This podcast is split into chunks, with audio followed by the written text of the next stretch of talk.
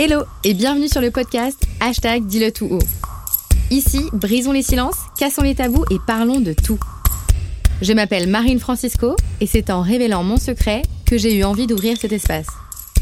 Que ce soit au travers de mes réflexions, de discussions entre amis, familles, anonymes ou professionnels, ici, pas de secret. On parle de nos failles, nos malaises et expériences. Je crois que c'est en parlant de tout qu'ensemble on vivra mieux. Alors bonne écoute Hello et bienvenue dans ce nouvel épisode de Hashtag Dis le tout haut. Bon alors je m'excuse pour la présentation, j'ai une voix euh, de malade. Mais tu verras pendant l'épisode, ma voix est tout à fait normale puisque je l'ai enregistrée avant. Aujourd'hui, c'est Valérie que l'on reçoit, qui est passionnée par la petite enfance. Valérie, elle devient éduque jeunes enfants, directrice de crèche. Puis à l'arrivée de sa première fille, elle décide de devenir assistante maternelle pour pouvoir l'élever. C'est une décision qui n'a pas toujours été facile à assumer, mais évidente pour elle. Valérie, c'est de culture, elle est française par sa mère et allemande par son père. Et elle trouve son équilibre et comprend que la vie, c'est ça en fait. Trouver la juste posture pour être soi. Être soi, c'est d'ailleurs ce qu'elle veut profondément transmettre aux enfants. Elle croit fort en une parentalité bienveillante. Elle dit d'ailleurs même une discipline bienveillante. Mais en tout cas, une parentalité qui n'est pas laxiste, sans que l'enfant ne soit roi, mais vraiment que l'enfant devienne soi. Elle déconstruit les idées reçues et lors de cette conversation, elle nous aide aussi à déconstruire l'image euh, de la mère parfaite qui nous fait culpabiliser. Elle vous donne plein de conseils, plein de tips pour avoir une éducation qui soit autant positive pour vous que pour vos enfants. Et vraiment dans cet épisode, il est hyper riche d'une femme qui a juste envie de transmettre comment on peut élever des enfants en étant en accord avec ses valeurs, avec l'enfant et aussi avec la société, sans qu'il y ait cette pression de devoir réussir l'éducation et d'être dans une parentalité toxique. Je vous souhaite de passer une très belle écoute, merci d'être avec nous et c'est parti pour rejoindre notre conversation. Hello hello, salut Valérie, merci d'être avec nous aujourd'hui. Je suis trop contente de t'accueillir dans le podcast. Et ben moi aussi, je suis très contente. Euh, Est-ce que tu pourrais te présenter comme tu veux, dans les termes de ton choix, euh, à, à tous ceux qui nous écoutent? Eh bien, je m'appelle Valérie, j'ai 33 ans. Je suis maman de deux enfants, de 3 et 6 ans. Je suis éducatrice de jeunes enfants. Et à l'arrivée de ma petite, enfin ma petite grande, qui est née en 2016, j'ai demandé l'agrément pour pouvoir m'occuper d'elle. Et donc, euh, j'ai demandé l'agrément pour devenir assistante maternelle. Et je le suis toujours, puisqu'après, j'ai eu mon petit garçon. Et euh, j'avais vraiment envie de continuer à travailler avec les enfants. Ma passion numéro une. et bah, pouvoir continuer aussi, du coup, à être euh, bah, pleinement aussi présente pour, pour élever mes deux loulous. Et Ouais. puis... et puis voilà. Ouais, c'était c'était important pour toi de les de les élever par toi-même. Ah oui, c'est vrai que comme j'ai travaillé en crèche, ouais, c'était un peu compliqué pour moi de me dire je les dépose en crèche pour aller travailler dans une autre crèche, sachant Mm. que c'est connu de, de, enfin, c'est pas bon pour euh, pour les enfants que ce soit leurs propres parents qui travaillent dans les euh, dans la même structure. Du coup, euh, C'était évident pour toi. oui. Et donc du coup, voilà, j'avais vraiment envie, puis ça m'a toujours, euh, ouais, ça m'a ça m'a toujours tenu euh, À cœur. à cœur Ouais. de je me suis dit quand j'aurai des enfants j'aimerais au moins jusqu'à leurs trois ans euh, pouvoir euh, ouais pouvoir m'occuper d'eux et et parce que voilà l'éducation c'est un truc qui me tient euh, Hyper à cœur. qui me tient hyper à cœur donc Est-ce que tu peux nous donner aussi ton parcours pro Et aussi, euh, moi je trouve ça important aussi de nous rappeler quand même que tu as la chance d'avoir deux cultures voilà. qui t'ont Mhm, aussi ouais. construite et euh, qui font, je pense que tu as cette vision-là de la parentalité dont on va parler justement. Moi déjà, j'avais vraiment envie que tu viennes sur le podcast parce que ben, comme c'est un podcast où on parle de santé mentale, on parle de plein de sujets, mais on parle surtout de santé mentale et on se rend quand même compte que c'est pas simple pour les mamans. Euh, J'ai interviewé Vanessa qui nous parle de dépression postpartum. Oui. Euh, Il y a des, des mamans, des parents, des pères aussi, hein, qui pètent parfois un peu des plombs euh, parce qu'ils savent plus trop euh, entre euh, euh, tout ce qu'on entend, etc. Et moi, j'aime beaucoup ta vision des choses qui amène beaucoup de bienveillance et puis qui déconstruit beaucoup de choses. Donc, c'est important pour moi que tu puisses venir ici. Ben, je pense pour aussi donner pas mal d'outils et surtout expliquer toi ta vision et permettre aux parents qui nous écoutent de bah, de pas mettre à mal leur santé mentale, euh, au final, qui est quand même pour le bien de leur enfant, mais, mais bon, tu vois. Ne pas trop se mettre la pression, quoi. Bah ouais, ne pas trop se mettre la pression. Dans la société d'aujourd'hui, avec les réseaux, c'est. Ah ouais, tu, tu le ressens, toi, que c'est plus dur encore d'être parent maintenant? Ah oui, parce que surtout, j'entends aussi dire euh, des femmes qui disent euh, réfléchir vraiment à en Avant. avoir, Mm. parce qu'aujourd'hui, euh, bah, ce qui est bien d'un côté, c'est qu'on parle de tout, de de l'avant, de l'après. Et euh, des, vraiment des femmes aujourd'hui qui se disent mais est-ce que j'en veux? Est-ce que je veux passer par là? Parce que d'un côté sur les réseaux c'est bien de pouvoir parler de tout, mais je crains que finalement il y a peut-être aussi cette pression et euh, et de se dire ok est-ce que je suis capable de? Mm. euh, vu que finalement sur les réseaux il y a tout et il y a des sans filtres et surtout euh, bah il y en a qui ont besoin de se libérer et c'est tant mieux d'un côté hein, mais euh, il y en a qui vont te dire à quel point c'est horrible Ouais, et euh, pour ceux qui en ont pas je me dis waouh ouais, peut-être que ça peut faire un peu ça sommeil un peu- inatteignable. Je, je suis peut-être pas capable Ouais, du tout, quoi. c'est ça que même euh, quelqu'un de d'assez connu sur les réseaux qui a dit moi franchement je me pose la question si j'en veux parce que euh, parce que quand on a et ben euh, dès que tu fais un truc euh, pas bien euh, bah t'as des gens qui vont se permettre de juger alors ça aussi c'est tellement facile de juger euh, via un commentaire Ouais. donc voilà Ah ouais, ouais, donc tu penses que c'est... euh, Et du coup, j'aimerais bien ouais, que tu nous racontes un peu ton parcours pro et, euh, et aussi, euh, bah ouais, cette passion que tu as pour... euh, c'est c'est vraiment un... Ah oui, moi, enfin, moi, je suis, enfin, je le sens. Alors après, ça peut paraître un peu perché, mais euh, moi, j'ai j'ai toujours senti que j'étais née pour ça. Ah ouais, t'as toujours su. Ah ouais. Mais moi, euh, j'avais, euh, ouais, enfin après, euh, j'avais 4-5 ans, j'étais tout le temps, ah, j'avais envie tout le temps de m'occuper des, bébés, des petits, et puis ça m'a jamais lâché quoi. Dès que j'étais assez grande, vers 10-11 ans, j'habitais dans un village, j'étais la babysitter l'été d'un couple de grands-parents qui a accueillait pour l'été leurs petits-enfants. Et pendant 3-4 semaines, j'étais j'étais leur nurse euh, toute la journée et, et j'étais pas si grande que ça, mais Ouais, j'avoue, j'y arrivais quoi. non mais, non, mais Euh, c'était, euh, ah j'arrivais ouais. déjà, bah ouais, à me faire, bah, à me faire écouter et puis et puis voilà, à, à m'occuper d'eux comme si, bah voilà, comme si j'avais toujours fait quoi. C'est marrant, c'est inné, quoi. C'est un truc Ah ouais. t'a- que t'as... C'est un don que t'as. Ça peut Bah, être vu comme un don, hein Ouais. Non, mais c'est vrai que je suis pas quelqu'un qui, qui est sûr de moi, mais s'il y a bien une chose où je sais que je maîtrise, c'est ça. C'est Et c'est instinctif, intuitif. Ouais. Et Ah, ça, c'est ma force. Ah ouais, Mais bon. c'est un instinct maternel euh, surdéveloppé.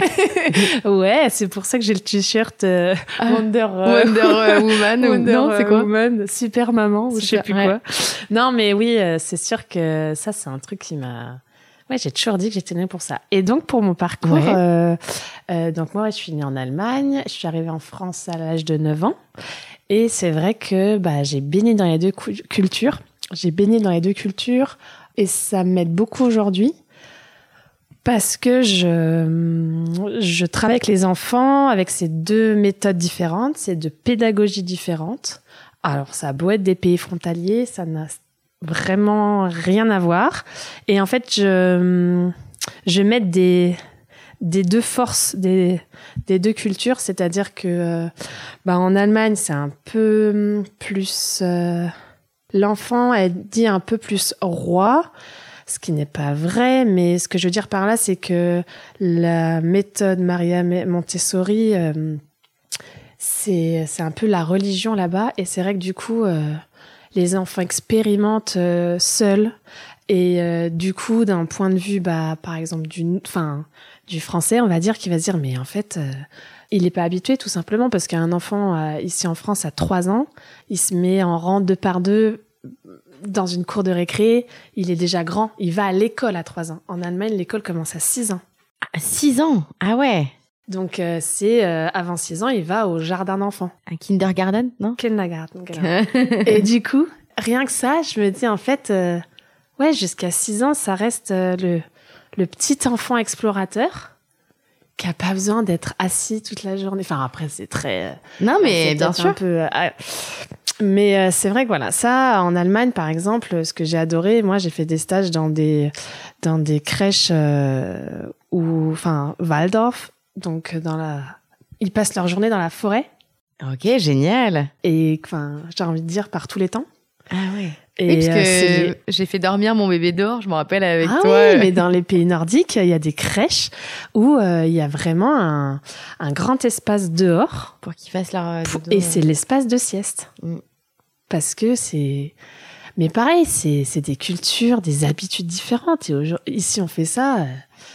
On se dit, mais vous êtes fous ouais, Mais ouais. en fait, un enfant dort très très bien euh, dehors, et évidemment couvert comme il faut et, et tout ça. Donc c'est vrai que pour en revenir au, au- à ton au- parcours et à toi, ta façon de voir, surtout à tes deux cultures. ouais, et ben c'est vrai que je puise un peu dans les deux, dans le sens que bah, j'aime bien un enfant euh, qui va euh, se développer un peu avec ses spécificités. Par exemple.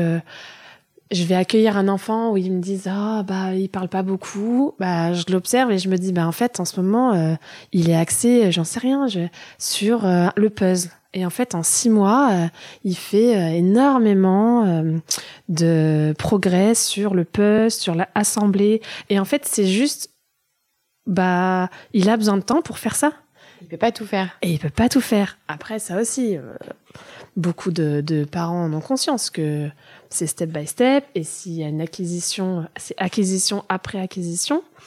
Euh, même aussi avec la propreté, quoi. Des Mm. fois, euh, on est stressé, pareil. Ça, c'est un point où je me dis, euh, en France, à trois ans, faut, il faut que l'enfant soit propre. Parce que sinon, il va pas à l'école. Ouais. Enfin, en gros, la maîtresse, elle nous fait comprendre que Elle est pas contente. ça la mais alors que, enfin voilà quoi. C'est ça que des fois je trouve un peu, Ouais. un peu dommage. Et d'un autre côté, bah le côté français qui me, enfin côté français, la la la. Aussi, on peut le dire comme ça. hein. Moi je sais pas. c'est très réducteur peut-être. Enfin réducteur, mais c'est vrai qu'il y a sûrement dans d'autres pays aussi où, où, où ça fonctionne comme ça. Mais c'est vrai que euh, il y a le côté euh, cadre, un peu plus de De structure. de structure où euh, c'est vrai que si je vais en Allemagne, je vois un peu la maman qui appelle euh, 15 fois son enfant avant qu'il l'entende. Mm. C'est peut-être un peu... euh, et puis, c'est vrai que les mamans, en Allemagne, je les trouve très maman.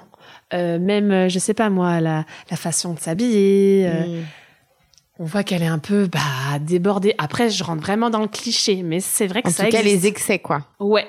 Alors que euh, je trouve que euh, une maman française, euh, bah, elle amène sa, son enfant à l'école, elle est déjà euh, chic, enfin, elle, est- elle a pris du temps pour elle. euh, mais là, ouais, c'est, c'est même voilà, vestimentairement parlant, euh, euh, moi quand j'ai, euh, j'ai été enceinte. Et, et ma sœur euh, me disait ah bah j'ai des vêtements de grossesse j'avais envie de dire ben en fait je... non? Non ça va aller Non, non, c'est bon. Ouais. j'ai envie encore de ressembler à. À quelque chose. Non, mais je Ouais. rigole, mais c'est vrai que. euh, Donc voilà. Ah ouais, c'est deux façons. euh, Donc toi, tu puisses tes forces dans ces deux cultures, ce qui te permet de faire un peu ta méthode. Ouais. À toi. Oui. C'est cool ça. Ah ouais, moi je trouve ça super intéressant parce que du coup, ouais, je peux jongler sur les deux. Et puis, euh, et, je- et du coup, ça fait une espèce de melting pot Ouais. où je me dis finalement, c'est peut-être ça. Ma richesse, c'est que je ne suis pas une certaine. Un seul euh, courant. Un seul courant, une certaine pédagogie. J'en fais un, un petit mélange. Et ça, c'est trop chouette. Et j'ai l'impression que c'est pas mal. enfin, ma- elle a que 6 ans, l'aînée, mais on verra. J'ai hâte de voir ce que ça donne à dos, mais... euh, Ouais, non, même si, bien sûr. Et puis même, on le voit. Enfin, moi, je, je le vois sur mon fils puisque tu gardes mon petit loulou. Et j'ai l'impression que c'est pas mal aussi. Bon, tant mieux. Elle fait bien son boulot, la nounou. Et du coup, ton parcours pro, comment t'as commencé? Qu'est-ce que t'as fait? Parce que t'as fait pas mal de choses, je crois. hein. Ouais, bah en fait, euh, sachant que j'ai toujours voulu m'occuper d'enfants, après le bac, j'ai entamé des études. J'ai commencé une licence pour euh, faire l'IUFM, pour être professeur des écoles. Ok.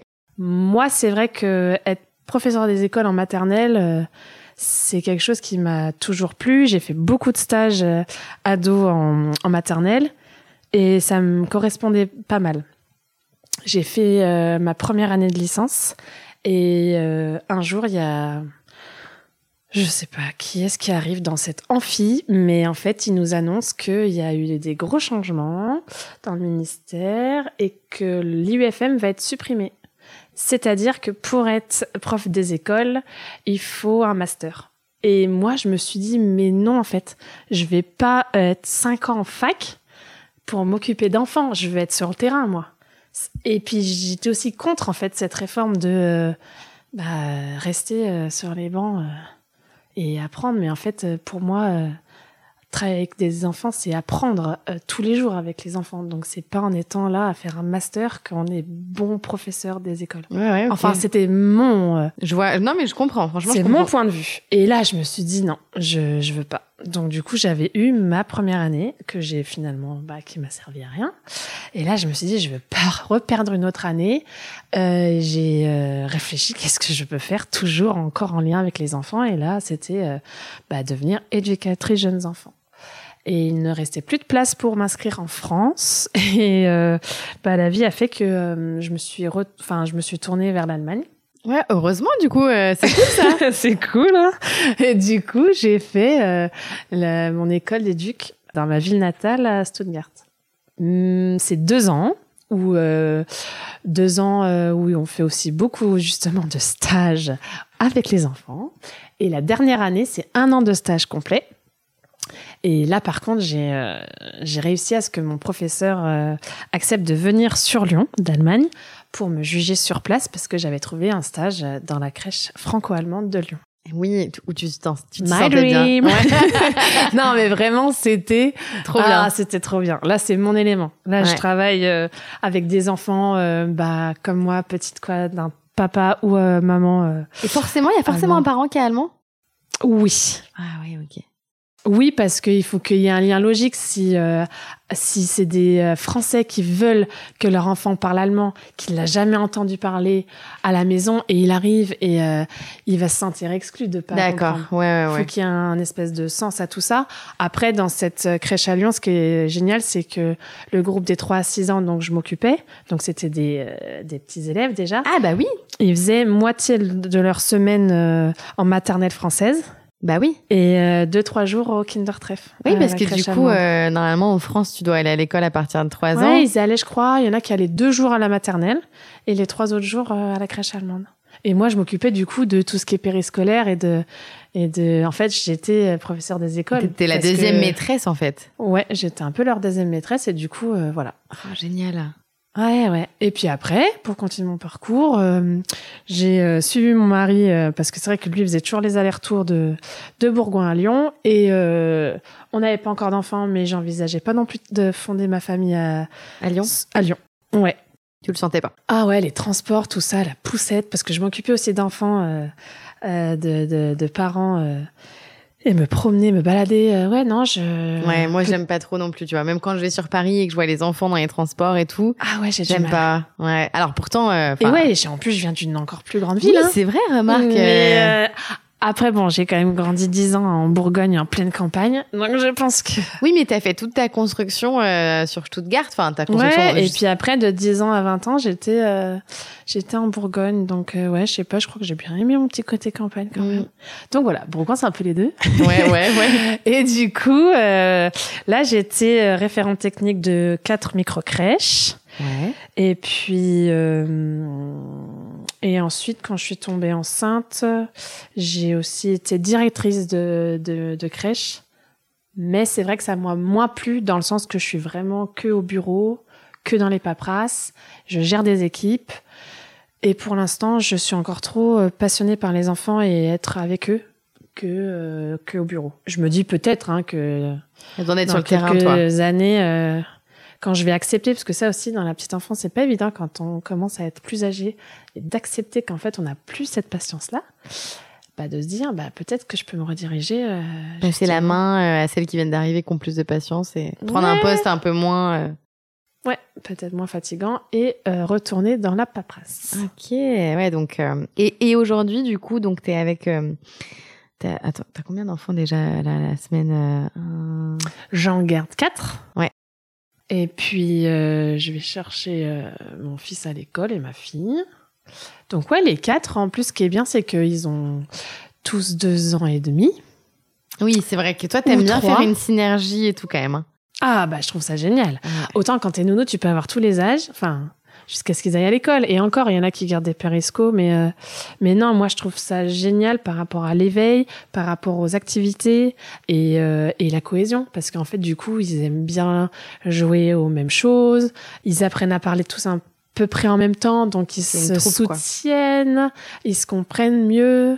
Et mais après, c'est sûr qu'il y a des côtés aussi où bah du coup c'est plus fatigant dans le sens qu'ils veulent tous le même truc, ou qu'ils s'arrachent tous en même temps le, parce que bah ils évoluent en même temps et Ouais. qu'ils sont au même stade. Ouais. Mais qu'est-ce que c'est chouette parce qu'on dirait des quadruplés quoi. Bah oui, ça fait une troupe. Non, mais- euh, ouais. Mais c'est ça qui est super chouette. Ouais. Et euh, moi, j'aimerais bien que tu nous parles, euh, du coup, hum, c'est quoi, enfin, si on revient sur les fondamentaux, c'est quoi l'éducation positive? La parentalité bienveillante, est-ce que c'est la même chose? Enfin, on Ah, entend. père hein. Oh là là, moi, je sais plus comment dire. Ah hein. non, c'est enfin ouais, moi je trouve ça un petit peu enfin Il y a dommage. Montessori, il y a machin, tu vois, il y a ah plein de ouais. trucs. Ah oui oui, alors c'est vrai que alors mon point de vue de Montessori, Ouais. c'est euh, c'est un peu un effet mode Ok. parce que aussi venant d'Allemagne et quand je disais que là-bas c'est une religion, c'est vraiment ancré depuis des années. Et quand on parle Maria Montessori en Allemagne, en gros on sait de quoi on parle. Et c'est vrai que quand je dis que si c'est un peu une mode, c'est que je peux voir sur des euh, jeux dans des magasins euh, euh, Montessori, on dirait que si c'est écrit Montessori dessus, c'est que c'est super. Mais en fait, euh, ben c'est quoi euh, Puis c'est qui elle déjà? Euh, Alors oui, pour ceux qui s'y connaissent, euh, Maria Montessori, elle prônait le fait que l'enfant apprenne par lui-même. L'autonomie. Voilà, c'est. Et puis après, euh, c'est sûr que sur les réseaux, on parle d'éducation positive ou bienveillante. Moi, j'ai un peu de mal. J'en parle de plus en plus avec d'autres professionnels de la petite enfance sur les réseaux. Euh, j'ai lu beaucoup d'ouvrages, dont un qui m'a beaucoup plu, où euh, on, on, on se dit en fait entre professionnels que c'est tellement, euh, c'est réducteur finalement. D'accord. Parce que si on dit éducation positive, ça veut dire que toutes les autres éducations sont négatives ou en tout cas elles, elles sont pas à la hauteur parce que quand et puis l'autre chose c'est que ça sous-entend que on est positif. On est euh, tout le temps en accord avec l'enfant, on est tout le temps positif mais vraiment euh, l'état positif. D'accord. Ok. Alors que non, enfin euh, Bah oui, non, enfin, on a tous des palettes de, de- d'émotions, euh, des trucs dans nos vies. Et en fait, si le parent a, a envie d'en savoir plus, heureusement, aujourd'hui, il y a plein d'ouvrages qui expliquent vraiment ce que c'est. Et quand on s'y intéresse de plus près, chose que j'ai fait et que bah, j'exerce sur mes propres enfants, waouh, je me dis, mais en fait, euh, c'est vraiment génial parce que on est vachement plus dans la communication sur tout ce qui est émotion. Mais c'est vrai qu'avec le recul, même moi, quand bah, je suis dans un lieu public avec mes enfants, j'ai des regards de mais euh, elle est un peu bizarre celle-là, mais parce que euh, mais je, je- enfin finalement je m'en fiche parce qu'en fait le jugement des autres, euh, tant que moi je suis en accord avec moi-même et que je sais que c'est bon pour mes enfants, je me dis euh, tant Ouais. pis, ils comprendront peut-être pas, mais euh, mais voilà. Et c'est vrai que euh, pour en venir à ta question sur euh, L'éducation positive, en fait, qu'est-ce que c'est vraiment Du coup, quel, déjà, comment on pourrait finalement, quel, thème, quel terme irait mieux Et surtout, c'est quoi euh, ce, ce, ce, cette finalement euh, cette façon d'élever nos enfants qui serait au, la plus optimum, peut-être? Alors moi, j'aime bien parler de discipline bienveillante. Ok. J'aime beaucoup ça. Ça a l'air Ouais, de j'aime bien, moi j'aime bien. Discipline bienveillante, tout simplement parce que un enfant a besoin de cadre, de structure, de règles. S'il a tout ça déjà, il sait où il va, il sait où il est et il se sent en sécurité. Super important. Et ensuite, le côté bienveillant, c'est simplement d'être plus dans la compassion et dans l'écoute. Par exemple, euh, l'enfant euh, tombe, se fait mal, au lieu de réagir, c'est pas grave, ça va passer, bah lui dire, ça doit faire mal. Et il se dit, ah ouais, en fait, elle est en train de de Elle comprendre ce que je vis, ça me fait mal, oui, et en fait, ça passe. Alors que, en gros, euh, ne pas aller dans le dans le sens de l'enfant et euh, comment on peut dire euh, Tu veux lui biaiser un peu ce qu'il ressent, non? biaiser ou fuir en fait Ouais. le, le, Le ouais c'est pas grave et ben il se sent pas compris et un enfant qui se sent pas compris et en plus qui a l'âge où il arrive pas encore bien à s'exprimer oh, ça le frustre et je pense que enfin moi aussi je viens un peu euh, peut-être encore de cette génération où tout ça on ne le savait pas. On est bien d'accord. Mais euh, où voilà c'est euh, c'est ouais c'est c'est pas grave ou attention tu vas tomber. Bah ouais mais en fait un enfant comme moi pas très sûr de soi bah quand on me dit attention tu vas tomber en fait je vais tomber mais moi, ça a toujours été comme ça. hein. En sport, Ah ouais? euh, au basket, je me rappelle, euh, ah, euh, je vais pas réussir à le mettre, bah, j'étais incapable de le mettre. Moi, il suffit qu'on me dise que je vais pas y arriver, ou je me dis, alors maintenant, non, parce, Parce que, que, ça, euh, je mais ça te faisait douter du coup en ça fait. me fait douter. Alors voilà, pour en revenir à ça, c'est vrai que euh, la, bien- bienveillante. ouais, euh, la bienveillance, euh, c'est simplement d'accompagner. En fait, moi, je me dis, pour simplifier, c'est réagir avec un enfant comme on aimerait qu'on réagisse avec nous-mêmes. Ouais. Tu vois? Oui, je me fais mal, j'ai pas envie qu'on me dise euh, ah bah c'est bon allez relève-toi c'est pas grave. euh. Tu Bah vois? non je me suis fait Entre mal. amis, euh, ouais, je viens de tomber, ça va. Oui. Putain, ça doit faire. Enfin, tu vois? Oui c'est vrai c'est vrai. Et ben, un enfant, pourquoi on lui dit. euh, Allez hop boum relève-toi. Ou euh, par exemple, après tout ce qui va encore être intéressant à analyser, ça va être, euh, je sais pas moi, des crises de colère qu'on va plutôt appeler tempête. Alors c'est ça aussi dans les réseaux, ah oui, tempête émotionnelle. Bah c'est bête, mais je trouve ça. Il y en a qui disent oui. euh, c'est un peu cliché, euh, on peut pas dire crise. Bah ouais, mais finalement, une tempête, quand on regarde ce que c'est, bah en fait, c'est du vent qui devient de plus en plus fort Et qui du coup et euh, qui du coup voilà alors qu'une crise euh, comment on est enfin j'aime bien visualiser euh, Mm. les choses comme ça donc c'est vrai que souvent les clichés de la parentalité positive euh, bah ça va être ça ça va être qu'on emploie des mots euh, un peu genre pour se la péter mais en fait c'est pour visualiser mieux le le game quoi le, Le- ce qui joue en fait. hein. donc c'est ça et puis euh, et puis voilà c'est vrai que sur les réseaux euh, bah mon combat bah c'est ouais malheureux mais c'est vrai c'est de de montrer aux parents que c'est pas tout beau tout rose je suis pas là positif toute la journée euh, et au contraire je leur je leur fais part de mes émotions en tout cas aux enfants que je enfin en- à mes enfants si je suis triste bah, j'ai le droit d'être triste. Un adulte, il ressent des émotions. Et, euh, et au contraire, si je suis là à, à tout garder pour moi, l'enfant, euh, bah, on me dit que c'est des éponges. Et c'est vrai, ils le sentent quand on va Ouais. pas bien ou que on est en colère ou qu'on a juste passé une mauvaise journée, qu'on est fatigué. Bah, le soir, je peux leur dire, là, euh, là, maman, bah, elle est fatiguée et elle aimerait vraiment bien que ça se passe bien. Et du coup, bah, ils sont plus amenés à être euh, dans l'empathie. Ouais. Et on les amène dans l'empathie aussi la compassion. Donc c'est ça qui est chouette. Mais c'est vrai que je réalise que c'est encore difficile, autant pour nos parents de se dire ah bah du coup on a tout mal fait. Bah non parce qu'en fait on savait pas tout ça. Après voilà c'est des neurosciences, ça a évolué depuis dix ans. Et de l'autre côté ceux qui disent euh, bah oui mais bon euh, ça va l'enfant, euh, on n'est pas mort, on n'a pas été élevé comme ça. Évidemment. Mais maintenant qu'on le sait, je trouve ça bête de pas s'en servir. Bien sûr. Ouais, ce serait quand même bête, surtout qu'on voit bien que quand euh, on est de plus en plus allé voir des thérapeutes qui nous parlent de notre enfance, on Voilà, ressort voilà. des traumas de l'enfance, etc. Alors effectivement, bah, nos parents, ils n'avaient pas de mode d'emploi, on n'en a toujours pas, mais on a la chance d'avoir euh, bah, des personnes comme toi sur les réseaux. D'ailleurs, toi, tu as un compte Instagram que je mettrai dans la description où tu veux prôner cette euh, discipline bienveillante, etc. Donc ce serait limite, il faudrait qu'on ait un petit, t'arrives à, à la maternité ou dans les maisons de naissance, ou il y en a aussi qui accouchent de plus en plus à la maison, mais en tout cas, il faudrait qu'on ait une sage-femme qui nous glisse un petit, euh, tiens, discipline bienveillante, euh, Ah non mais ça c'est sûr. En plus je sais plus avec qui j'en ai parlé. Ce serait trop mais bien. on s'est dit. Enfin, euh, même dès qu'on tombe enceinte, parce que finalement, faut l'apprendre, euh, faut le lire avant. Oui, oui. Ah bah oui, il y a des ouvrages, j'ai envie de... Enfin, je l'ai déjà offert à des amis euh, Qui était enceinte. qui étaient enceintes.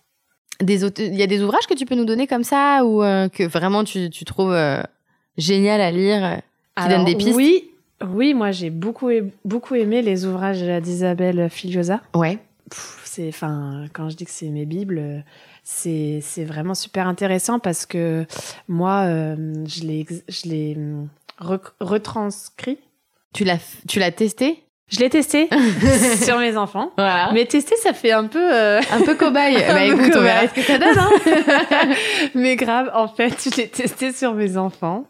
Et, euh, et de voir comme ça marche, je me dis, OK, c'est ça. Et, euh, et pareil, après, Isabelle Filiosa, elle m'inspire. Mais, mais après, je sais que, voilà, il y a aussi des réseaux euh, sur les réseaux où, euh, où elle est mal vue euh, parce qu'elle est mal comprise, je pense, mais après, ça reste mon avis. Et après, bien sûr, je me nourris d'autres ouvrages, mais principalement. Ceux d'Isabelle Filiosa, tu les recommandes Oui, parce que, parce que même, enfin, même moi, même en tant que professionnelle de la petite enfance, j'ai appris par elle pas mal de choses, surtout des, des petites astuces, un truc tout bête, mais ma fille de, ouais, 18 mois ou euh, qui même plus jeune mais qui allait vers la plante et qui jouait avec la terre et je lui disais non. Et en fait elle me regardait et je comprenais pas euh, pourquoi elle recommençait. J'essayais de trouver le truc qu'elle allait le faire et en lisant elle me en lisant l'ouvrage d'Isabelle Filiosa euh, elle disait que c'était plus intéressant de d'utiliser le mot stop. Ah oui ça tu m'as appris ça.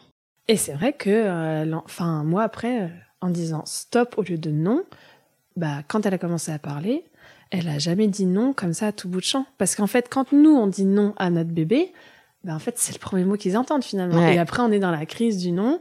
Et du coup, ça aussi, c'est super, euh, bah, c'est super intéressant. Et du coup, euh, euh, et puis après, voilà, j'ai eu aussi une formation très, très inspirante et enrichissante de Christine Klein, qui est sophrologue.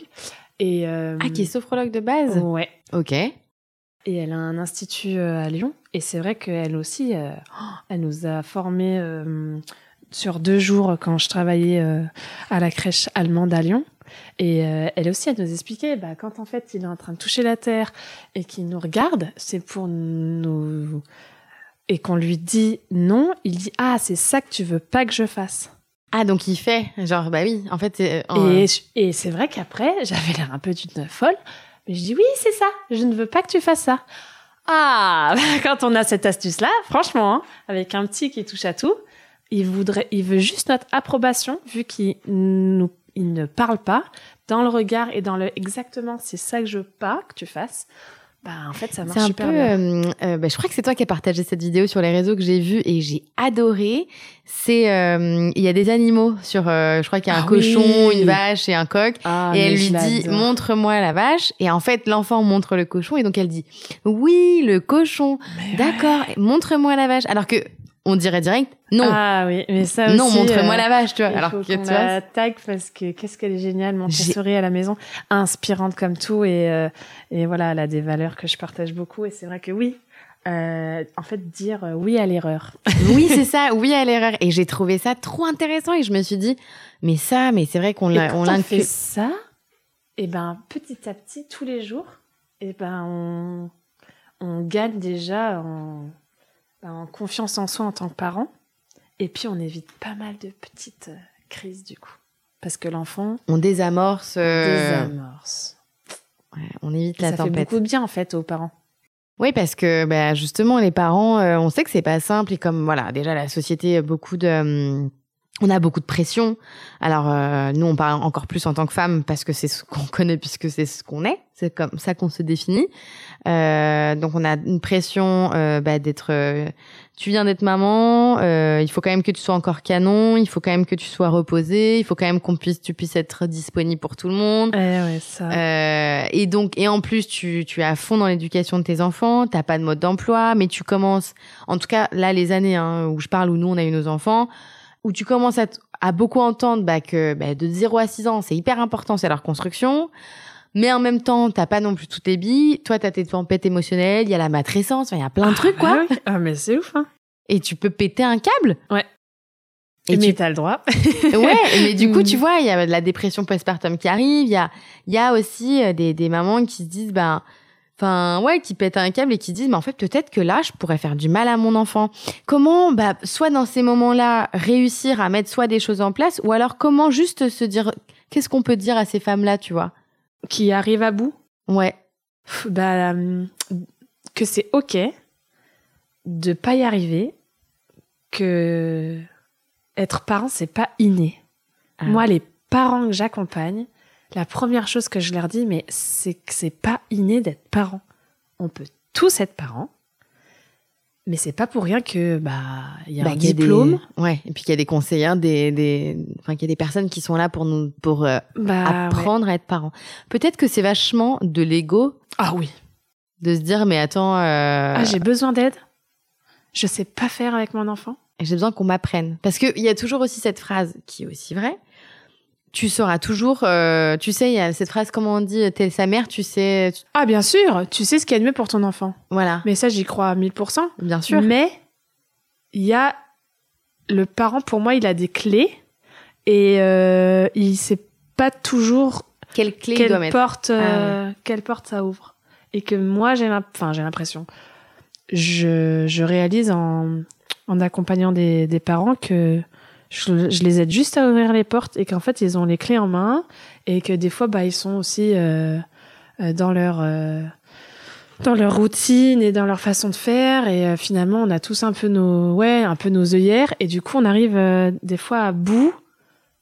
Et c'est vrai que ouais les enfin ça touche malheureusement plus les mamans avec le le congé mat. Mais c'est vrai que la maman avec cette pression de vouloir bien faire bah et donc des réseaux aujourd'hui Ouais. on arrive plus vite à bout donc en fait c'est juste de se le dire que c'est ok de pas réussir à gérer en fait.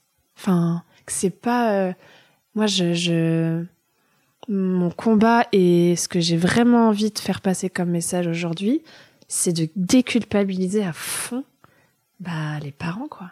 Ouais, c'est ce que, enfin, la culpabilité, c'est la, Ah, l'émotion numéro uno. Ouais. Vraiment, quoi. Enfin, en tout cas, moi, personnellement, c'est celle que je ressens le plus. Alors, c'est soit, elle se, elle est, la culpabilité, elle vient soit quand, euh, bah, je suis, moi, je suis fatiguée, je suis pas disponible, et du coup, je vais peut-être, je vais crier sur les enfants, Ouais. alors que c'était pas, ça ne justifiait pas, en tout cas, cette réaction-là. Culpabilité, des fois, dans les mots qu'on choisit. Culpabilité aussi, ben, moi, je sais que, voilà, j'ai besoin d'avoir du temps aussi seule Mhm. je commence vraiment à me dire qu'en fait, je suis une meilleure maman euh, quand je prends du temps pour moi. J'ai Bien besoin sûr. de prendre beaucoup de temps.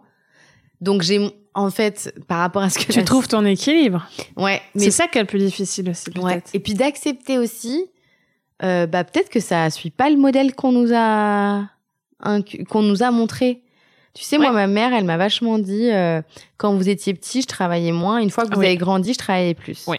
Oui, ça c'est vrai. Et ça, donc dans un sens, je comprends, mais, mais du coup, euh, moi, je me suis dit, ok, donc faut, enfin, Faut que je fasse pareil. faut que je fasse pareil. Et c'est culpabilisant. Bah ouais, parce que du coup, j'ai pas, enfin. Et finalement, avec le recul, on se dit que une maman qui est heureuse, Bah bah, oui. ça rend son enfant heureux et ça se trouve, enfin, ça se trouve, et une maman heureuse qui prend du temps pour elle. ou bah, qui travaillent beaucoup quand ils sont jeunes, mais qui Voilà. travaillent moins peut-être après. Enfin, ça marche aussi, quoi. Voilà. C'est dur, quoi. C'est dur et c'est, j'ai, enfin, c'est vraiment d'autant plus difficile, je trouve, avec les réseaux, parce que moi, j'ai vraiment beaucoup de mal avec ces euh, contenus, conseils où je me dis mais pff, le, parent qui lit ça et qui a pas le temps, ou euh, des fois c'est des activités trop bien, mais pff, euh, Il faut tu 30 000 dis, trucs, ah, non ouais, ouais, tu C'est trop mais dur à mettre en place. Enfin voilà quoi. Hmm. Euh, donc euh, c'est ça, euh, ça, ça, ça culpabilise encore plus, je trouve les réseaux. Donc en fait du coup, euh, bah, j'essaye à ma toute petite échelle, bah, de, de montrer qu'en fait on peut avoir une vie normale sans en faire des tonnes. Ouais, non, mais ouais, c'est ça aussi. et qu'en fait c'est, bah, c'est ok et que et ouais et que c'est dommage d'en arriver à bout pour se faire aider. Parce que là actuellement quand j'accompagne c'est principalement bah c'est des familles mais je je travaille avec les mamans. Elles arrivent à bout et du coup on veut mettre des choses en place mais ça leur ça demande une certaine énergie de Bien sûr. changer et en fait quand on arrive à bout et qu'on demande en plus de changer sa façon de faire un peu ça demande de l'énergie et qu'elles ont pas forcément Hmm. Du coup, c'est un peu. Le... Ah ouais, c'est difficile, c'est le serpent qui se mord la queue parce que c'est dur en fait. Bah oui, et pourtant, euh, et elles savent très bien que bah ce que je leur apporte comme outil, euh, c'est pour retrouver une harmonie, un équilibre. Mais du coup, euh, bah, je sais pas, moi, un exemple tout bête, euh, un enfant qui a du mal à faire ses nuits et la maman le prend avec lui pour finir sa nuit parce qu'elle en peut plus. Lui dire qu'en fait, c'est pas l'idéal et qu'il faudrait tenir le coup et mettre les outils euh, en place et euh, sur quelques jours, elle me dit ouais, mais bon. euh, Je suis fatiguée. alors, c'est ça. Il faut Mmh. trouver un juste milieu. Et euh, ce que j'aime bien dans, dans l'accompagnement, c'est que j'essaie vraiment de personnaliser au mieux selon le besoin du parent aussi. aussi. Ouais, tu adaptes en fonction du mode de vie Ah bah et de la personne en face. de C'est pas une méthode croyances toute. euh, et de ouais. ses valeurs. Parce qu'on a tous des croyances. Et après, bah, petit à petit, euh, ils acceptent aussi bah, de, de modifier un peu leur façon de faire. Mm. Mais oui, oui. Avant d'arriver à bout, euh, se regarder dans un miroir et se dire que c'est OK. Ouais. Vraiment, du plus profond de mon cœur, je souhaite que les mamans se disent, c'est même, ouais, même à Je la maternité, une, je quoi. suis une bonne, enfin, je suis une bonne personne. Je suis une super femme. Je suis une super nana. Et c'est Et ok. je suis, une- ouais, et surtout, je suis une bonne maman en me disant qu'en fait, j'y arrive pas. Ouais. Parce que finalement, euh, se dire, euh, je vais être une bonne mère, euh, je fais tout bien, euh, bah, merci la pression. Enfin, ouais, non, mais c'est clair. Ah non, non, mais c'est Donc sûr. du coup, en fait, euh, je suis une bonne mère qui m'autorise à, à même, je sais pas, à, à même dire à mon enfant qui est assez grand pour euh, comprendre, euh, bah là, je sais pas. Enfin, ça me fait penser aux enfants. Euh, 5, ouais, 4, 5 ans qui demandent pourquoi à tout bout de champ et qui pensent que nous, adultes, maman, papa, on a la réponse à tout. Alors, on va dire qu'on sait pas. voilà. Et ben si je leur dis, bah c'est une très bonne question. Je vais vous, je vais chercher, je vais faire mes recherches pour vous donner la réponse. Hmm, C'est ouais. pas Google. ah, on peut demander à Google. Bah non, en fait, parce que j'aime bien ne pas utiliser mon téléphone tout le temps. Donc, il y a encore des livres et, euh, et on regarde ensemble, imagier, enfin. Ah, génial. Tu vois? Et on a le droit de pas savoir. Et c'est OK. Et, euh, et parce que même eux, plus tard, ils sauront peut-être pas répondre à tout. Donc, Ouais. euh, du coup, forcément, ils se diront Ah, en fait, moi aussi, mes parents, bah, Hmm. ils savaient pas. On cherche ensemble. On peut même des fois partir à la recherche ensemble. J'en sais rien, moi qui aime bien les dehors. Pourquoi ça, ça pousse comme ça? Eh ben, allons. Génial. Allons chercher. Alors Ouais. oui, ça demande du temps. Parce que il y en a qui vont se dire, bah ouais, mais on n'a pas le temps. bah oui, mais les week-ends, on sait pas quoi faire. Ah Ouais, c'est vrai. Non, Tu mais c'est tout bête, hein. Ouais. Mais c'est ça aussi que euh, souvent sur les réseaux, on se dit, ouais, bah d'accord, mais c'est bien cool, mais j'ai pas le temps. Mais après, à défaut de savoir, euh, bah, qu'est-ce que je fais de mon Du- temps? Oui. Qu'est-ce que je fais de mon temps ouais. Voilà. C'est prendre du recul. Hein. C'est faut prendre du recul, observer la situation avec plus de hauteur en fait. Ah ouais. Ah oui, carrément. Et puis après, euh, et parce que voilà, même moi, euh, bah, j'ai mes enfants. euh, ma- Enfin, moi, ma journée se termine pour moi quand ils sont couchés, mais ça veut pas dire que je suis au bout de ma vie parce que justement, quand ils dorment, bah, j'ai du temps pour moi et ça me suffit pour me ressourcer. Et, et le lendemain matin, c'est reparti, quoi. Et peut-être que c'est ma façon de faire un certain temps et que dans quelques années, je me dirais non, j'ai besoin de plus de temps. Et, et voilà. Après, aujourd'hui, Mhm. je sais que je le fais sur un temps certain parce qu'après, euh, ils vont grandir et ils vont être plus autonomes aussi. Oui, t'as vachement conscience aussi et euh, et on en fait on le sait parce qu'on donc on nous répète toujours qu'ils grandissent vite, qu'il faut profiter, Ouais.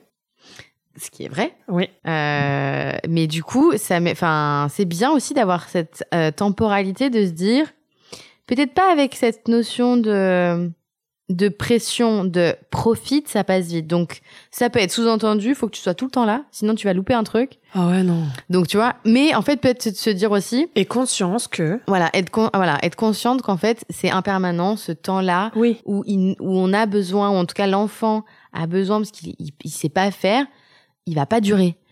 oui. fait. Et moi, je me dis, et conscience que un jour, il va vouloir euh, faire ça tout seul. Partir tout seul, faire un tour de Ouais. vélo tout seul. euh, ça va arriver plus vite que prévu. Donc, euh, c'est plutôt ça, ouais, euh, où je me dis. Mais c'est ça qui est chouette, c'est, enfin, en tout cas, en tout cas, c'est de réussir à faire en sorte que on puisse aussi, parce qu'il y a vachement une notion de confiance.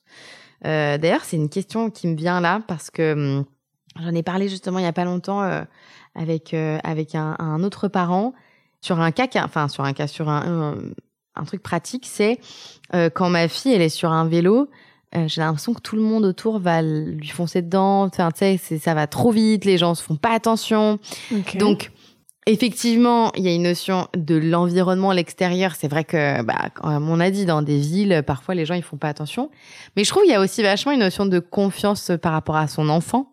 Oui. D'avoir peut-être encore plus confiance en ses capacités. Ah oui, oui. À ce moment-là. Ah oui, tout à fait. Et ça commence dès le plus jeune âge. Moi, je me rappelle au parc, euh, euh, mon fils, il partait loin, mais je l'avais à l'œil. Et en fait, ce qui était intéressant à observer, c'est qu'il partait, mais il regardait toujours si je le voyais. Et euh, c'est déjà arrivé qu'il y ait des gens qui se permettent de le prendre et de me le ramener vers moi. Ou de me dire, attention, il part. Mais je, je, suis. Alors, c'est très bienveillant, c'est gentil, merci. Mais en fait, ça lui a toujours permis à ne jamais partir loin de moi. Aujourd'hui, à trois ans et demi, l'âge où voilà, ça, ça, ça part à l'aventure, je sais que mon fils va jamais partir au-delà de euh, mon champ de vision. Ouais, donc en fait, finalement. Parce que je lui ai apporté cette confiance de il peut explorer, je suis pas loin. Et après, petit à petit, il pourra explorer et je serai pas toujours euh, dans son champ de vision, mais il, il se sentira euh, assez sûr de lui en confiance pour continuer à explorer. Et, et, et pareil à vélo du coup. Et eh ben ouais, du coup ouais, comment euh, parce que c'est vrai que comme toi bah t'as aussi euh, t'as Louis donc mon fils et je, et je sais que tu lui apprends à peut-être s'arrêter avant, en tout cas ouais. comment ça Comment tu fais Comment Parce que nous, c'est vrai qu'en tant que parents, c'est direct le stop, on hurle. Ouais, moi je signe encore beaucoup. trop loin. Tu signes? Je signe ah encore beaucoup et donc signe, c'est langage des signes avec les enfants. Oui, euh, ça j'ai j'ai signé avec bah pas avec ma ma première, mais avec euh, mon deuxième parce que bah c'est vrai que j'ai j'ai appris à signer euh, au moins vraiment euh, ah oui je me rappelle quelques encore, manger, ouais, quelques signes euh, de base qui permettent aussi à l'enfant qui ne parle pas de bah, de se sentir moins frustré. Et c'est vrai qu'après sur la route de loin bah c'est un petit peu j'en parlais je, que c'est un petit peu comme un un dressage, ça a l'air d'être, mais avec les chiens où on, enfin voilà, on lève la main de loin, mais moi, mon fils, quand je dis stop et que je lève la main et qu'il me voit, il sait que le, la main en l'air avec la main euh, la pauvre plat, main comme ça, c'est relevé, c'est euh, il m'attend quoi. Je vais pas, enfin, mais c'est des habitudes. Hein. Ça, ça a l'air mmh. d'être simple là. Mais euh, une fois qu'on le fait trois ou quatre fois, l'enfant il a compris. Euh. Ouais.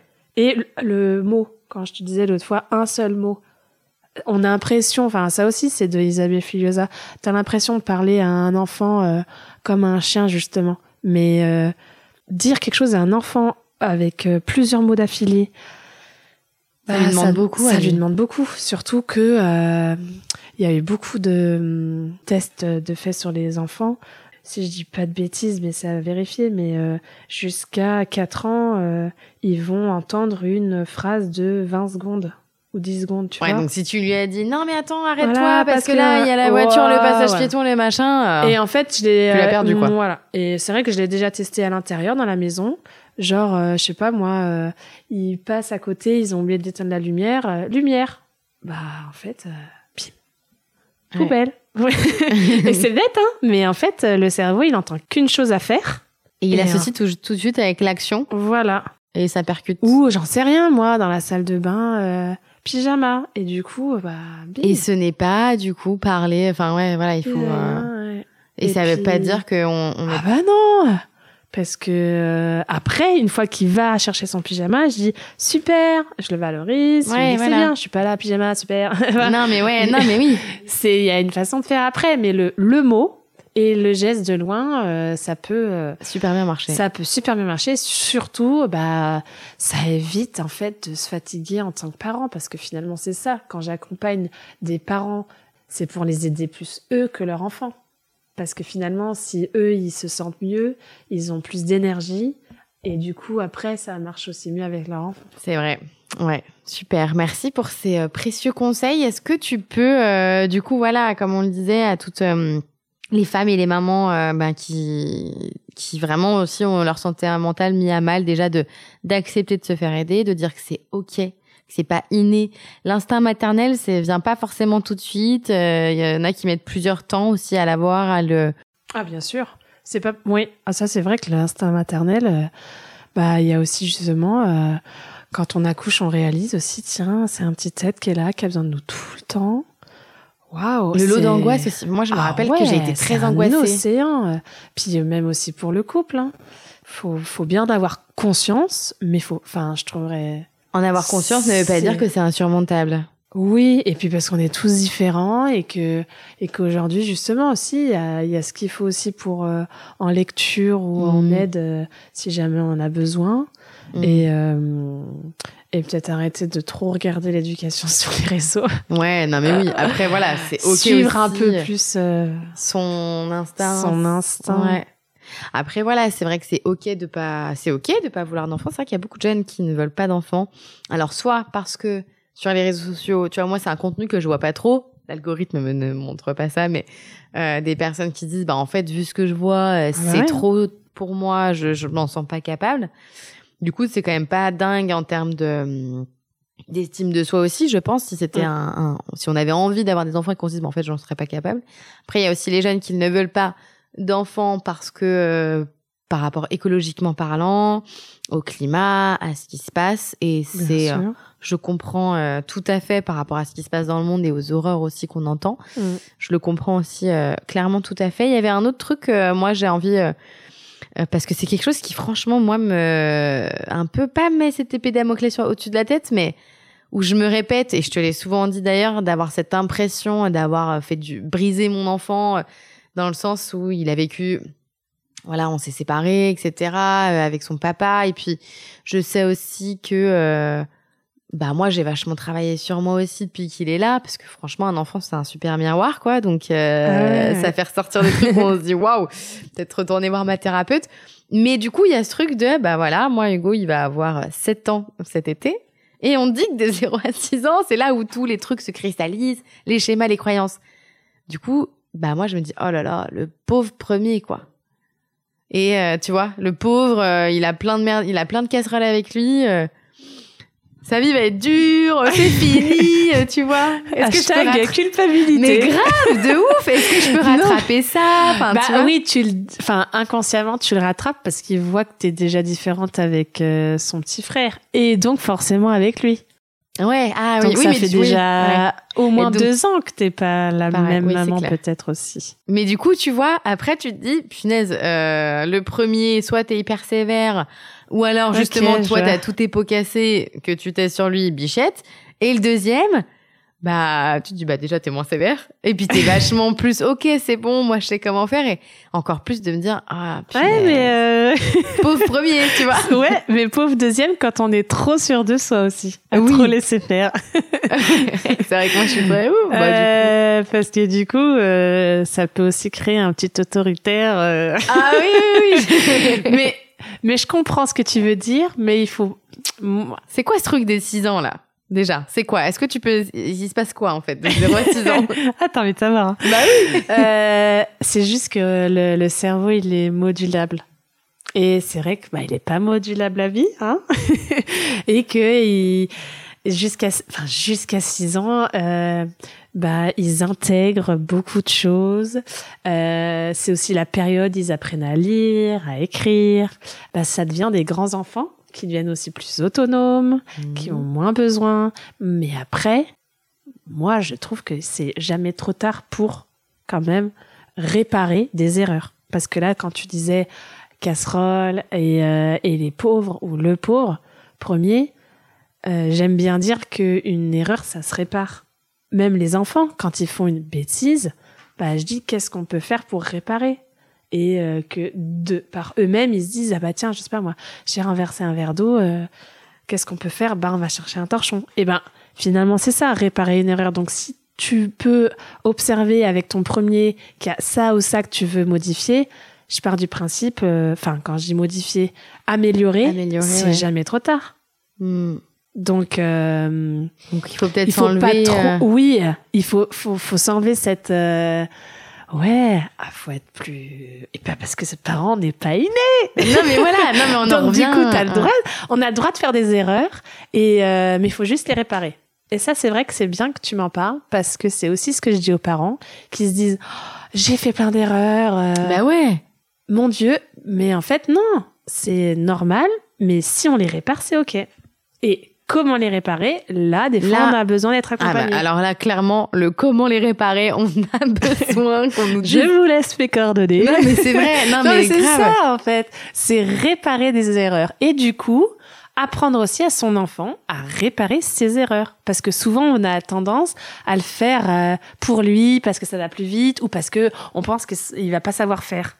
Et ben, finalement, euh, le laisser euh, réfléchir et le laisser trouver une solution pour réparer, bah, ça, ça lui permet aussi bah, de, de grandir, de d'être plus autonome et de aussi bah, forcément euh, pouvoir avoir euh, moins besoin de nous et ça bah, ça nous enlève aussi de la charge mentale finalement.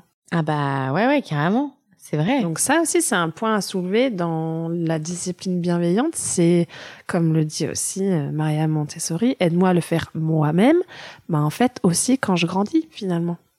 Aide-moi à réparer euh, une bêtise moi-même. Bah Mm. comme ça je saurais faire aussi la prochaine fois ou je ferai plus attention. Où je ferai plus attention, ouais. Et c'est c'est aussi peut-être après l'histoire de la transmission. euh, si je sais faire, je pourrais le montrer euh, à mon petit Voilà. frère, à mon cousin, ou en tout cas. euh, Et ça, et chouette. aussi, bah, et ne pas aussi euh, bah, s'oublier en tant que parent, euh, à tout lui laisser, euh, à toutes ses envies, et euh, je sais pas, moi, à table, euh, tout lui donner, et, euh, et après se dire, ah, en fait, il en reste pas, il en reste plus pour moi. Je lui ai donné ma part, bah, en fait, euh, J'ai fait ça il y a pas longtemps. ah oui, Ouais, je me. tu te rappelles Ah oui, Tu m'as dit, mais ça- non, mais t'aurais pu lui dire que c'était pour Ah toi. tu vois, j'ai même envie de manger. Je pensais à un exemple qui peut arriver à tout le monde, genre bon bah d'accord, je craque, il est mignon, il en veut, mais en fait, euh, bah il faut aussi qu'il réalise que bah moi aussi j'ai mes besoins en tant qu'adulte et mes envies, que moi aussi j'en sais rien, j'ai envie d'avoir un peu de sucré, que c'est pas tout pour eux, le partage, il y a tout ça quoi là-dedans. Mais ouais, la discipline bienveillante, ça inculque pas mal de petites euh, de petites choses. Je vois un petit peu ça comme un, une tour finalement qu'on Mhm. fait avec les enfants, euh, brique par brique, euh, et en fait c'est ensemble finalement. Et c'est vrai que beaucoup de choses, je les fais avec eux. Et, et du coup, plus on les fait avec eux, bah, plus après ils sont amenés à le faire seuls. Ok. Ouais, c'est chouette. C'est finalement l'éducation, être parent. C'est être parent avec son enfant et c'est pas, hum, c'est peut-être aussi, donc on est responsable d'eux évidemment, mais euh, donner aussi un peu de, de responsabilité finalement à eux. oui, en fait. parce que bah, ce qu'on peut aussi lire, euh, pareil, que ce soit dans les livres ou sur les réseaux, dans l'éducation positive, on dit aussi que bah, l'enfance, c'est un être, c'est un petit adulte. Alors oui et non, parce qu'évidemment qu'il a besoin de nous euh, pour presque tout, mais mais ça reste euh, bah, un, un, être à enfant part- un être qui, oui, qui est capable euh, bah, d'assimiler beaucoup, plus qu'on ne pense, et à qui on peut en fait euh, Demander faire confiance aussi. et Et demander. et faire confiance. Ah ouais. Et on n'a pas l'habitude parce qu'on se dit oui bon bah il est haut comme trois pommes. Mm. C'est moi l'adulte, c'est moi le cow-boy. Il y a la- Ouais, toujours cet moi qui qui, revient, décide. hein. Alors ça- oui, moi c'est un problème d'ego de dire c'est moi qui décide. Euh, alors ça dépend. Pourquoi, de quoi Et euh, ce que j'explique à mes enfants, c'est euh, ça va dépendre de du cadre. Si c'est pour euh, leur propre sécurité, là, ça inculpe aussi le fait que ce soit moi toi qui, qui, décide. que, ouais. Mais euh, c'est aussi un outil euh, euh, conseil offert. non, je rigole. Mais c'est euh, comme je t'avais dit l'autre fois, le choix dirigé. Oui, parce que moi je faisais des Mais c'est la et- vie. Enfin, je veux dire, Mais oui. le choix dirigé dans le sens ah bah tiens euh, on voit qu'il pleut euh, bah on met les baskets et les bottes devant lui et on dit quand, quand il pleut qu'est-ce qu'on met? Et là il dit les bottes et ben trop bien on va mettre les bottes au lieu de laisser choisir toute un enfin de la tongue à la boot on va lui poser déjà deux chaussures et ça va être lui qui va être amené à dire ah tiens il pleut dehors qu'est-ce qu'on met? Les bottes. Du coup il est super fier bah D'avoir de- fait ce, choix- ce choix. d'avoir fait ce choix et de décider. Ou j'en sais rien, euh, il y a deux bols, euh, bah, au lieu de dire tu veux quelle couleur, bah, tu- on lui en présente deux, il y en a un rouge et un vert, tu veux lequel? Parce que sinon, forcément, il va dire la couleur que tu n'as pas, et là, il a enfin, c'est pour ça que tu te diriges, quoi. C'est toi qui décides parce que euh, ça t'est égal qu'ils prennent un yaourt au chocolat ou un yaourt, tu les présentes les deux.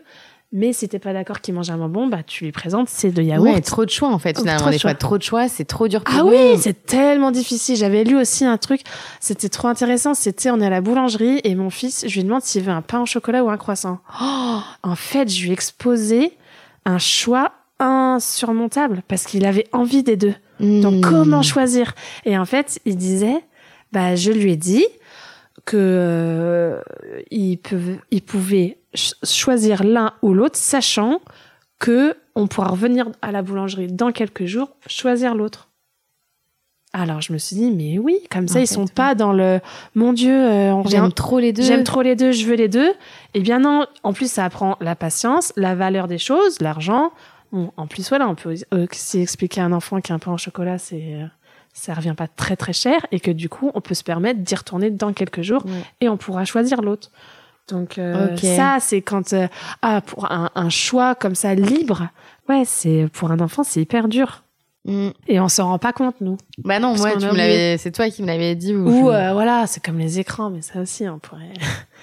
les écrans aussi, quoi. Quand euh, Isabelle Filosa dit que ça leur fait mal quand elle fait des conférences, et tu dis, mais en fait, oui, ça leur fait mal dans leur cerveau, parce qu'ils sont en mode off, que le cerveau, il a tout arrêté, il regarde son écran, et clac, ça s'arrête, ça, ça fait comme un petit choc, euh, tu vois, un petit coup d'électro. Ah oui, donc tu sais, quand on fait le. Bon, cette fois, vous m'avez pas écouté, clac, on éteint la télé. Ça fait un choc, et boum et c'est d'un pour ça coup, que- c'est. Non Mais pourquoi? Ouais. Et c'est vrai que voilà, euh, pareil, je, je, j'aide les parents à, à plein de petits, plein de petites astuces et méthodes qui font que justement, on est moins dans le, oui, dans la colère, à se fâcher, et c'est plus fluide. Voilà, c'est plus fluide et c'est plus harmonieux. Et euh, et pour le parent, ça lui fait du bien, quoi, parce qu'il Ouais. n'est pas trop. Enfin, déjà qu'il est rincé de sa journée de taf, Non, mais de mais fou, tu vois, ouais, le ouais, soir, ouais. euh, le tunnel qu'on appelle. euh, Le tunnel, le train, le, le tunnel du soir, là. ah, le tunnel du soir, euh, il peut faire, euh, ouais, il peut être presque anxiogène. J'ai des parents qui m'ont dit, euh, je redoute le moment du bain, quoi. Et ben, euh, c'est, enfin, je trouve ça C'est pas horrible de redouter Ouais. un moment ou redouter le moment du coucher.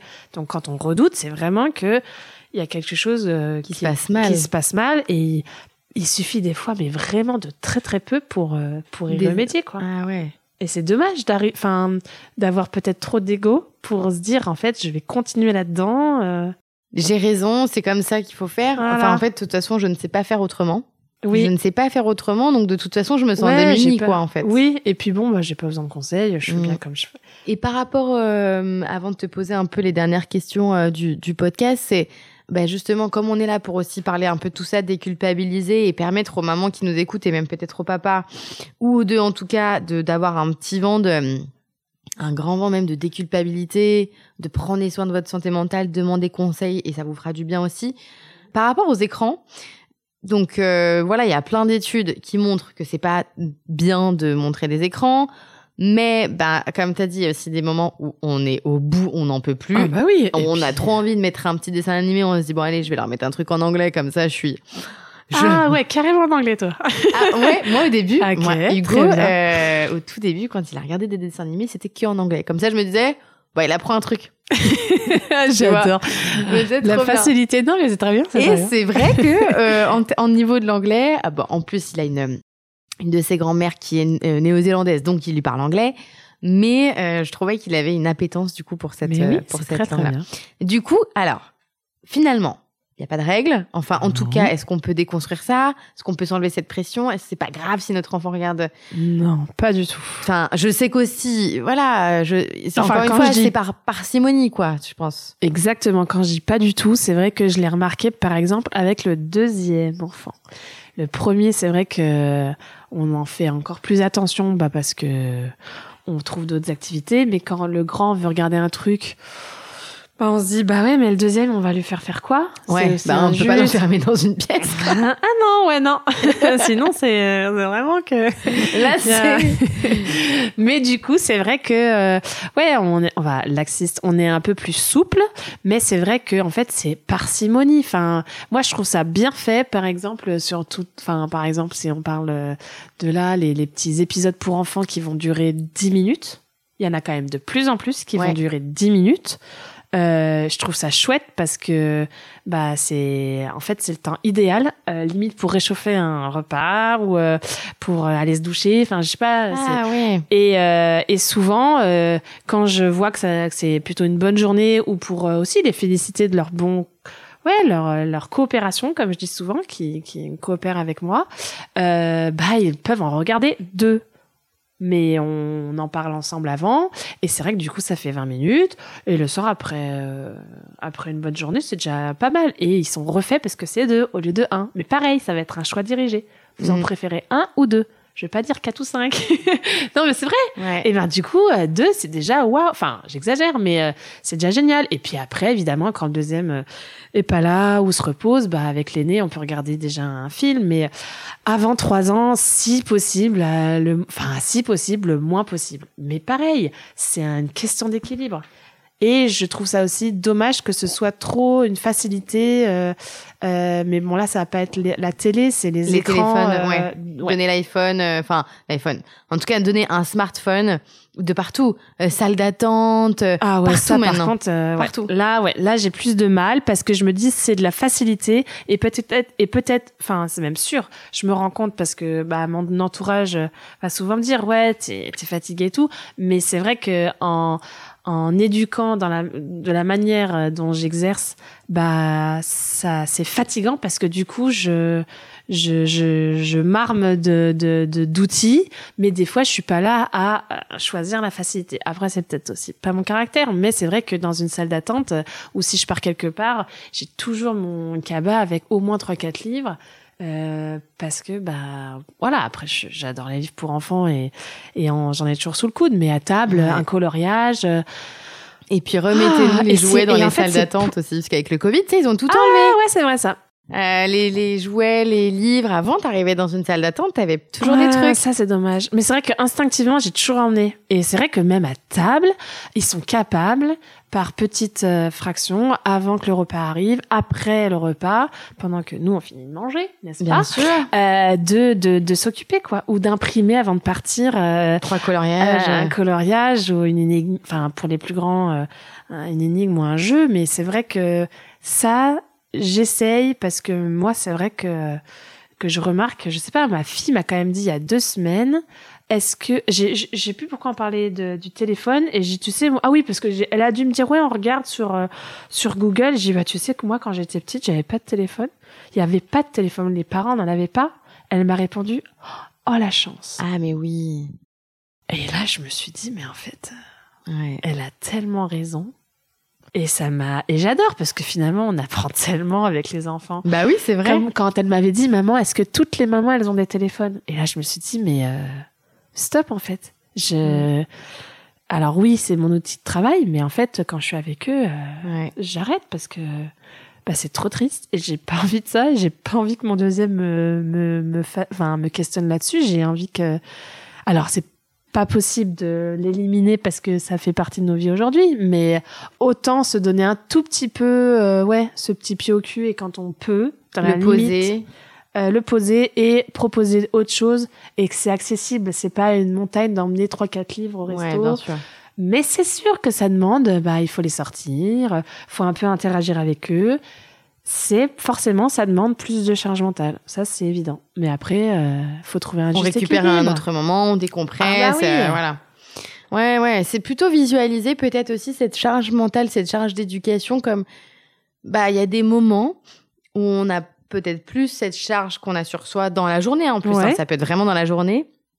Et du coup, trouver le moment où on peut reposer cette charge-là et dire, bah voilà, là, hop, c'est bon, je, je peux prendre du temps pour moi, ou j'ai ce moment-là, tu vois, c'est Ouais. peut-être le voir plutôt comme ça, comme un sac à dos, quoi. Ouais, Tu mets ton exactement. sac, et puis il y a des moments où tu dois le déposer aussi, Oui, sac. et puis tu vois, ça me fait penser à ce que je te disais tout à l'heure, que euh, en les éduquant ainsi, eh ben, ils m'en enlèvent puisqu'ils Mm. deviennent aussi plus autonomes.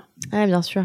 Donc, euh, eux aussi. Donc finalement, euh, enfin, ils m'en enlèvent. Si, non, mais t'en, euh, ça, ça te permet d'en avoir à moins et je de suis faire. moins là, à... ouais, parce que ils arrivent à, ouais, j'aime bien qu'ils arrivent eux, par eux-mêmes de euh, penser à. euh, Mm. Alors euh, ouais, je- et puis je, je vois la différence parce que c'est vrai que même mon fils qui va avoir 4 ans, euh, bon, en plus c'est un garçon, soit dit en passant, où des fois ils ont un peu plus de mal à se concentrer et à penser justement, mais euh, mais des fois euh, en voyant me faire, en voyant faire sa sœur, et ben aussi euh, il commence aussi à réaliser euh, qu'il faut qu'il prenne son sac. Enfin c'est toutes petites choses, mais en fait euh, toutes ces petites bout à choses bout, à- bout c'est cool. Ouais. Ah, génial. Merci pour tous tes conseils. Oh, bah, de. Vraiment. Est-ce que d'ailleurs, est-ce que tu as un dernier conseil à donner euh, Ouais, voilà, vrai, ouais, un dernier conseil ou pas? Ou est-ce que tu penses que tu as dit euh, déjà Ah, je sais que je pourrais en parler Oui. des heures, mais c'est vrai qu'en soi, euh, non, vraiment, du fond du cœur, euh, le parent qui écoute ça, j'espère qu'il va se dire que, que c'est OK de de pas être parfait, d'arrêter de se mettre cette pression. euh, et, euh, et ça me fait aussi penser à Chloé Bloom qui avait dit j'arrête de suivre sur euh, Insta notamment les personnes qui me font pas de bien. Ah oui, Et ben en fait c'est peut-être tout bête, moi je le fais ça. mais j'ai commencé aussi à le faire. Et ça, ça fait du bien quand même. Et en fait, en tant que parent, si euh, on aime mais ça nous stresse, bah peut-être un temps, enfin oui, oui sur un temps, on peut ne plus on regarder. peut ne plus suivre. Ouais. Et puis quand on, on a à nouveau cette énergie là, Ouais. et ben voilà, ça ça Y peut être retourner. aussi un dernier conseil euh, qui peut faire du bien. Je. Carrément, merci. Ouais, carrément. Euh, si tu avais une femme que t'aimerais entendre au micro de hashtag dis le tout, Isabelle Filiosa? Waouh, waouh. Euh, On n'a pas de pas de limite. hein. On n'a pas de limite. Pas de limite. Louise Chabat. Ah ouais Ok, ok. Bah franchement, je la contacterai. Hein, euh. Mais euh, Carrément. Ah ouais, parce que en enfin ça c'est vrai que ça fait partie des personnalités qui sont mamans et qui euh, ouais qui décu- déculpabilisent ou Daniela Martins. Ah parce oui. que vraiment, c'est une pépite. Euh, c'est vraiment une maman. Mais alors elle, elle met des stories. Et je me dis mais merci quoi, parce que bah elle est suivie par beaucoup beaucoup de monde, énormément de parents. Elle a écrit un livre génial justement sur euh, bah être, ma- être mère. euh, euh, c'est euh, c'est un bonheur ou pas. Et justement ou pas elle montre aussi des côtés euh, bah, que c'est pas toujours tout rose et c'est ok. Et qu'est-ce que ça fait du bien quoi. Mm. de montrer, je sais pas, une fois dans sa story, elle, elle part de l'institut, enfin, elle se faisait les, les, les cils et elle part avec un œil pas fait parce que son petit, c'est une urgence à la crèche, euh, elle allaitait ou je sais plus quoi. Et il y a que, enfin, il y a que elle pour montrer ce côté de réaliste de ce que ça peut être. Et en fait, c'est ok et elle en est pas, enfin, Oui, c'est des trucs ouais. tout bêtes où je me dis, mais, mais c'est Merci trop de cool. montrer ça. Quoi. Merci de montrer ça, cha- sachant qu'elle a beaucoup de vues, quoi. Donc, euh, c'est des femmes comme ça aujourd'hui, je pense, dont les parents ont besoin. Ah, génial. Bah écoute, on, euh, on va transmettre. je vais transmettre au maximum et puis je ferai mon possible pour les, pour les avoir au micro en tout cas. C'est ton challenge. Ouais, c'est mon challenge. Merci beaucoup encore pour tout ce que tu nous as donné comme conseils, comme tips. Je mets tout euh, ton compte Instagram où est-ce qu'on peut te retrouver. Ok, ça marche. Comme ça. euh, et puis tout ce que tu as dit aussi, euh, euh, les personnes que tu as citées, Oui, les ouvrages, bien les ouvrages et tout, je mettrai tout dans la description. Et puis voilà, je te remercie encore. Moi aussi, je te remercie, ça m'a fait très plaisir. Ah, génial. Et puis moi, je vous dis rendez-vous la semaine prochaine pour un nouvel épisode. Ciao, ciao. Si cet épisode t'a plu, partage-le, abonne-toi et rejoins-moi sur Instagram. Quoi qu'il arrive, on se donne rendez-vous très bientôt pour un nouvel épisode.